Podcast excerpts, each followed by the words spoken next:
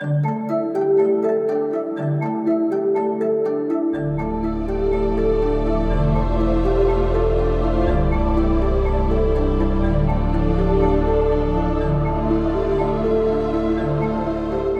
seja bem-vindo a mais um resumo fiscal. Eu sou Márcio Maron e no resumo dessa semana eu vou conversar com você sobre o pagamento de IPTU de imóveis comerciais durante esse período de isolamento, particularmente aqueles que é, não estão autorizados a funcionar por conta das restrições impostas pelos governos às atividades como forma de combater a pandemia. Bom, você já deve saber que alguns contribuintes têm recorrido ao judiciário para conseguir o adiamento do IPTU, porque sem receita eles não estão tendo condições de arcar com a despesa do imposto. Apesar de alguns deles terem conseguido a suspensão desse pagamento, durante a semana o presidente do Supremo, o ministro Dias Toffoli, proferiu algumas decisões efetivamente vedando a concessão dessas moratórias. As moratórias em direito tributário são justamente as autorizações para adiar o pagamento do tributo. E é verdade que a suspensão temporária do pagamento do IPTU é discutível, porque não existe uma regra obrigando a concessão de moratória nessa situação. O que esses contribuintes que estão procurando essas suspensões talvez não tenham considerado é que existe uma abordagem diferente e juridicamente defensável que alcance exatamente o mesmo fim: o cancelamento de parte do pagamento do IPTU ou até a restituição de alguma coisa que já tenha sido paga.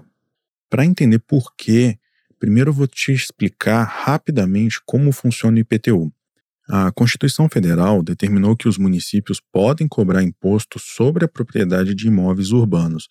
Além disso, para garantir a uniformidade das regras gerais em todos os municípios, a Constituição deu ao Congresso Nacional a atribuição de editar uma lei especial, uma lei complementar nacional, tratando, entre outros tributos, do IPTU.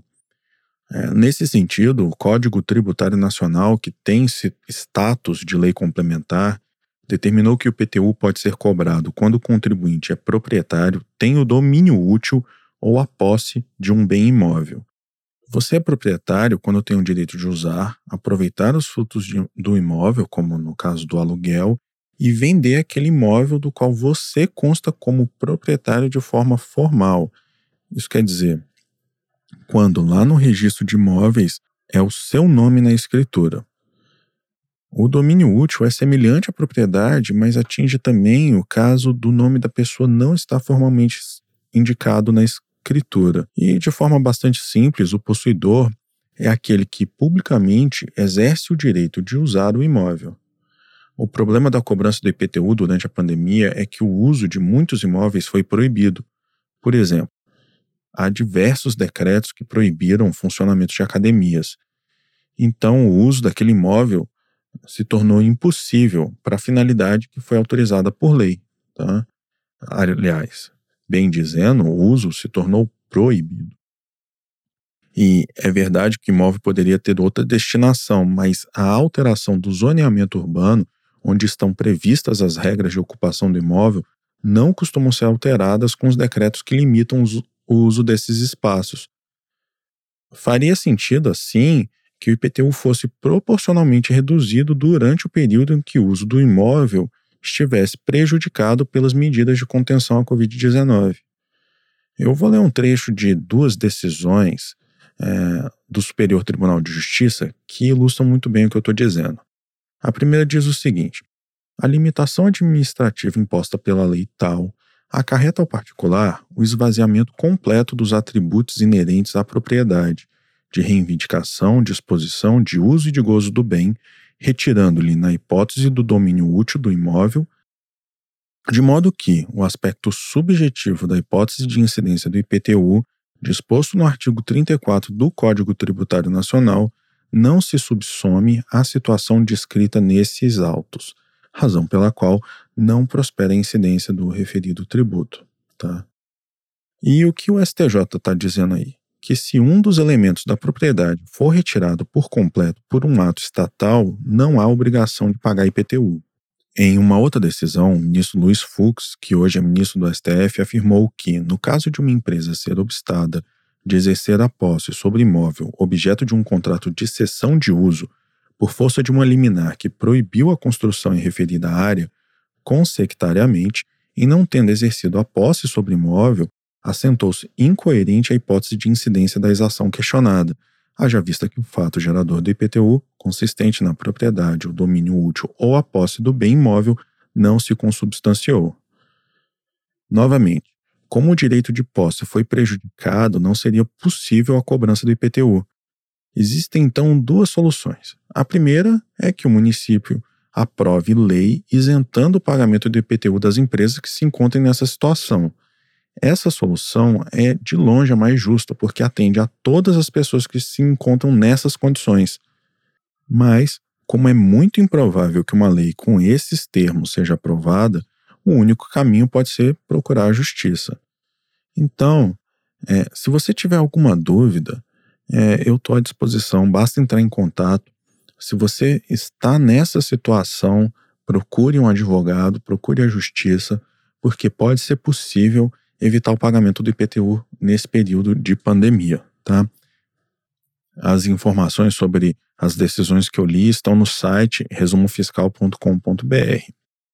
E antes de encerrar o programa de hoje, eu quero te atualizar sobre os últimos andamentos das ações diretas de inconstitucionalidade que discutem o voto de desempate no CARF.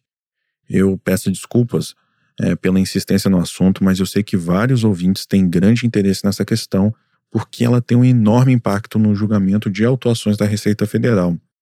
Durante a semana, a Presidência da República, por intermédio da AGU e também o Congresso Nacional, se manifestaram defendendo a constitucionalidade da Lei 13988 de 2020, que acabou com o voto de desempate no CARF, é, que responde, como eu tenho dito, pela segunda instância de julgamento de autuações da Receita Federal.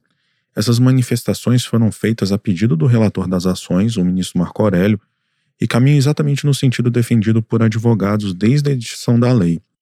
Como eu disse em programas passados, o principal argumento das ações diretas de inconstitucionalidade é o suposto desvio do processo legislativo para a criação dessa regra.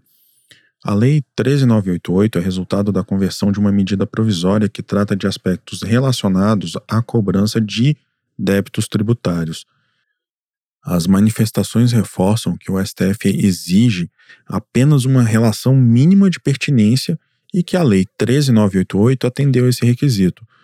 Os exemplos passados do STF realmente mostram que as declarações de inconstitucionalidade nesse caso requerem uma absoluta inexistência de relação temática. Por exemplo, uma medida provisória que trata de pagamento de aluguéis e depois recebe uma emenda no Congresso sobre orçamento público federal. Eu não posso de deixar de apontar aqui que é, no mínimo, curioso o fato da Procuradoria da Fazenda Nacional, que tem se posicionado veementemente contra a Lei 13988, integrar a própria Advocacia Geral da União, que foi responsável pela manifestação defendendo a constitucionalidade da lei. Essa é mais uma das várias contradições encontradas no nosso sistema e sobre as quais eu venho falando aqui semanalmente. Enfim, esse foi o desenvolvimento da semana nessa ação. É, eu espero que você continue acompanhando o nosso podcast. Eu agradeço mais uma vez a sua atenção. É, nós estamos disponíveis em todas as plataformas, inclusive no Apple Podcasts e no Spotify. E se você quiser ler as decisões que eu comentei aqui nesse episódio, ou então falar comigo, mais uma vez, basta acessar o resumofiscal.com.br. Um forte abraço e até a próxima semana.